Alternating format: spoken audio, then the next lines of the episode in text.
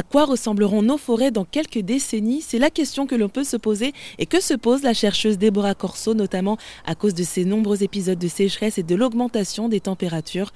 Sur le site de l'Observatoire de Floirac en Gironde, elle mène des expériences sur ce site doté d'une forêt urbaine. Donc on a planté euh, cet hiver euh, un peu plus de 300 pins maritimes qui viennent de sept provenances différentes, donc de France, du massif landais. Euh, on a aussi du pain qui vient du Portugal, d'Espagne et du Maroc, et une variété qui vient de Corse. Donc l'idée de ce dispositif ici, donc à l'heure actuelle, on a des, tout jeunes pins qu'on va laisser grandir quelques années.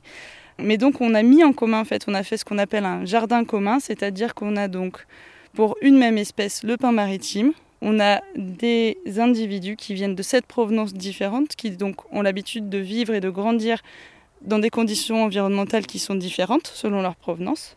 Et donc nous l'idée c'est de voir ben, sous le climat euh, en Nouvelle-Aquitaine comment chaque arbre s'en sort. Est-ce que des plants qui viennent donc euh, de climats plus secs comme le Maroc, comme l'Espagne ou le Portugal, est-ce qu'ils vont avoir une bonne croissance ici, même une meilleure croissance euh, que les pins locaux? Et dans un deuxième temps, l'idée ça va être d'installer un dispositif d'exclusion de pluie.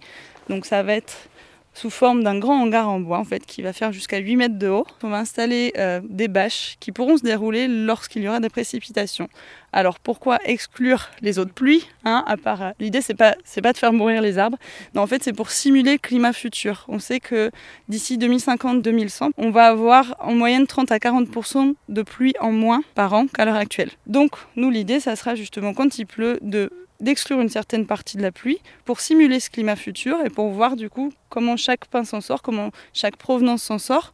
Est-ce que c'est celle qu'on plante à l'heure actuelle, auquel cas, bon, on peut continuer à la planter dans le massif landais, mais peut-être que ça va être du coup euh, des variétés qui ont été euh, mesurées en laboratoire comme étant plus résistantes à la sécheresse. C'est le cas de la variété portugaise et de l'espagnol. Donc l'idée, c'est de pouvoir peut-être dans le futur conseiller du coup les, exploitants et leur dire d'aller chercher euh, des variétés un petit peu plus bas en Europe pour pouvoir maintenir donc le, le massif landais à l'avenir. C'était Déborah Corso, post-doctorante à l'UMR Biogéco à Bordeaux.